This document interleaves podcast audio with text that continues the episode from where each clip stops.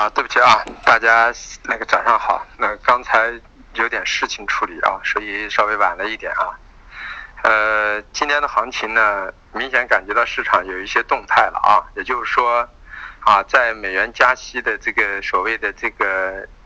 情绪的推动下，造成所有商品前两天都是大跌。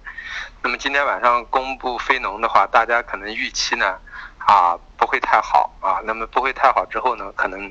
美元加息的概率又又有所降温啊，所以造成商品呢提前走出了一个反弹。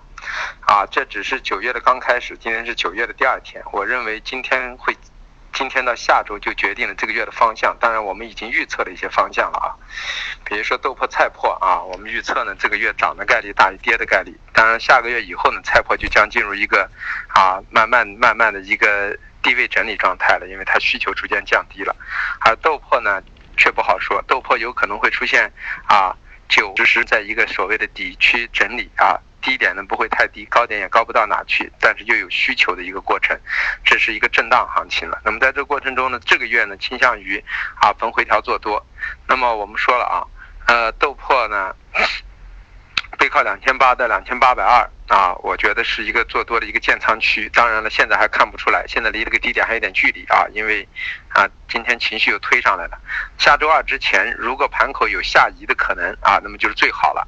那么买呢，肯定是买菜买豆粕要比买菜粕呢安全系数要高一点啊。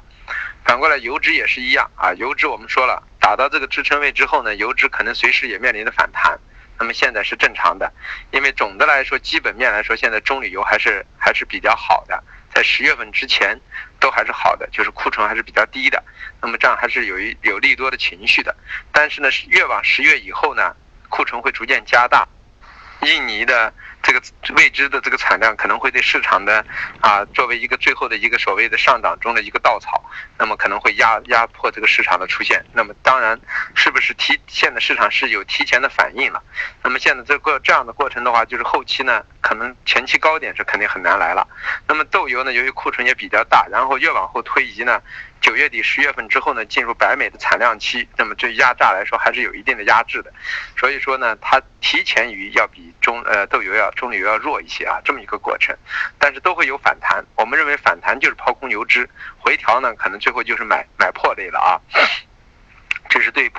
啊。昨天呢我说了，九月、十月是有刚性需求的，那么在有刚性需求又有限产啊，在这样的情况下呢。会造成什么呢？焦煤、动力煤还就就容易偏上。那么反过来，由于限产呢，本身应该对螺纹钢又有需求，螺纹钢应该有所压制。可是其实螺纹钢有很多的库存是在厂家手上。那么厂家现在呢，呃，上涨的过程中呢，上次呢，经过四月份的提前抛盘呢，使他们吃了亏，所以这次他们握在手上不愿意抛。那么不愿抛，但价格下来了，反而会形成了一种压制。那么抛出来之后呢，市场虽然有需求，这种需求容易和它的抛盘成抵消，所以螺纹钢的反弹力度就不是这么强，啊，所以是，但是后期呢，随着推移呢，我们认为螺纹钢、铁矿石呢，反上来还是可以找高点去抛。那么焦炭呢、焦煤、动力煤呢，啊，先把这个多头做完之后呢，再再考虑去做抛盘。那么这是一个黑色系，啊，反过来再说到有色系，有色系里头的铜和镍还是偏弱。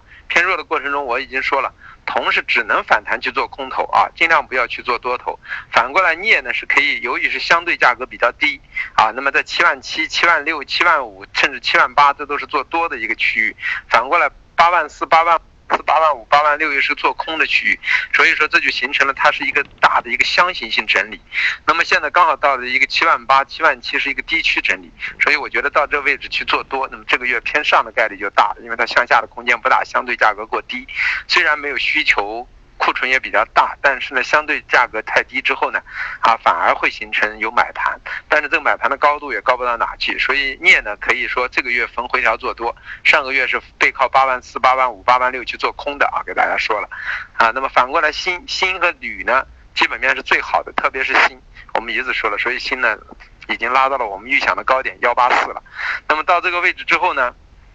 现在还没有给出做空的信号，但是个人认为到这个位置呢。啊，高区呢可能会随时面临的一个休整啊啊，这个星期的高点呢，今天已经见到了，我觉得。那么反过来就是下周，我认为走调整的概率会比较大啊，所以在这个区域呢，就是说啊，根据情况，到时候可以做做一些啊，根据十五分钟的形态可以做一些短空，只能说啊。那么反过来呢，铜是反上来去做空的，镍呢是回下来去做多的，这是有色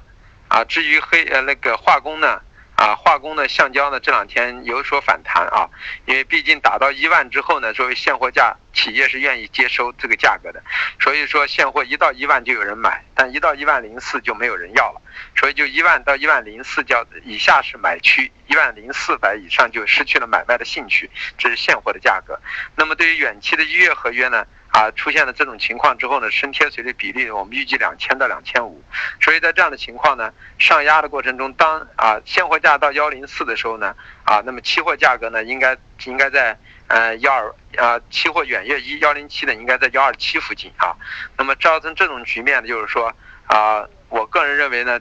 不去做多呢，做空就是在幺二七附近去考虑做空对抗。反过来就是 P P P E，我们还是觉得在这个位置暂时先不要参与，啊，基本面啊，呃，是不还是偏多的，啊，现货也是在高区的，是贴水很大的，但是呢，技术面又是偏空的，啊，所以形成一种尴尬的局面。在这种局面下，个人倾向于就是先观望为主啊，然后再说了大家所关注的棉花。啊，棉花呢？今天这个高点呢，比我预想的，说明这个市场比我预想的现在要强劲一些了。昨天都没有看出来，但今天已经明显感觉有强劲信号了。这就说明什么呢？今天才是星期五，我们预测的周期是下周二。所以说，在本身想的最坏的可能就是今天的冲高回落达到幺四五五零，那么今天晚上是下个星期的星期一，那么在幺四幺三四四零啊幺三四零零区域形成一个小底区之后。往上冲冲，星期二开始加速破位，可是今天就已经把星期二可能要走的格局先走了一波。那么这样的话，今天晚上如果回市啊，幺三六零零以下啊，作为没有击穿的话，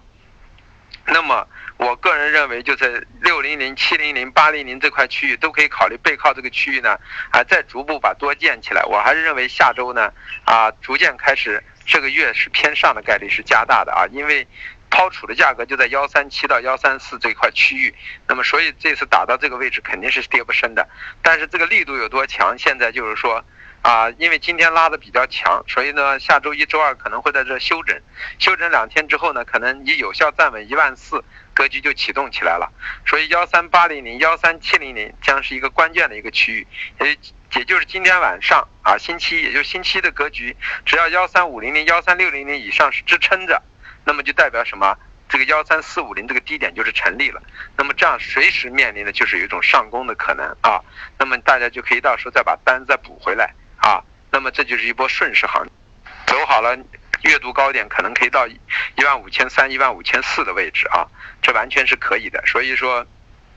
大家不用怕丢掉它了啊。那么至于玉米淀粉，说了，今年的整个的玉米可能又是大丰收，所以玉米的价格后期有可能。成本，农民的成本价在一千二，所以说，但是一千二以下，肯定农民不愿抛，国家可能也会领储，所以在这样的情况，在没有现在收储的这种保护的情况下，玉米靠市场自由的拖动的话，我们认为随着后期的退役啊，玉米的价格呢反弹做空和淀粉呢还是主流趋势啊，这就是大概的格局啊。那么现在说说价格啊，呃，豆粕压力位是二九幺三和二八九九。啊，支撑位是二八七五和二八六幺，呃，菜粕的压力位是二二三九和二二幺零，呃，支撑位是二幺八七，还有二幺五八，嗯，中旅游的压力位是五四幺二和。五三七四支撑位是五三四二和五三零四，豆油的压力位是六二三零和六二零四，支撑位是六幺八零和六幺五二，呃，淀粉的压力位是幺七六二，啊，还有幺七四六，支撑位是幺七三五和幺七二零，呃，棉花的压力位是幺三九五零和幺三八幺零，支撑位是幺三六三零。和幺三五五零，啊，呃，所以说八幺零这是个关键的口啊。那么今天支撑站的八幺零，周线收收完了之后，那么今天晚上的格局，如果下破八幺零，来到五五零或者六零零之后，又又上冲回到啊，嗯，大概是零零，也就是说啊，收在八零零之上，这个盘口就可以考虑，其实就可以这次下来，只要是打破打不破五五零六零零，就可以考虑适当的建一些多头，站到八零零以上。就应该把你这次想建的棉花的多头全部建完，啊，比如说你想建五十张，那么可以在六零零附近先建二十张，那么如果再形成双底，再拉回到八零零以上，就应该建多少呢？把你的五十张中的剩下三十张建完，那么这个行情我觉得就应该等下去了，到月底之前建一万五到一万五千四的概率是存在的啊，那么然后。呃，橡胶橡胶压力位是幺二六八零和幺二五八零，支撑位是幺二啊三零零和幺二二零零。记住啊，这个六八零就告诉你们到这个位置去做空的概率会大一些啊。呃，焦炭压力位是幺二幺三幺二二九，支撑位是幺幺八四和幺幺六八啊。呃，焦煤的压力位是八九六。和啊九零五支撑位是八六七啊八六八，呃动力煤的压力位是五二零啊支撑位是五幺二和五零九，铁矿石的压力位是四二六四二二，支撑位是四幺六，呃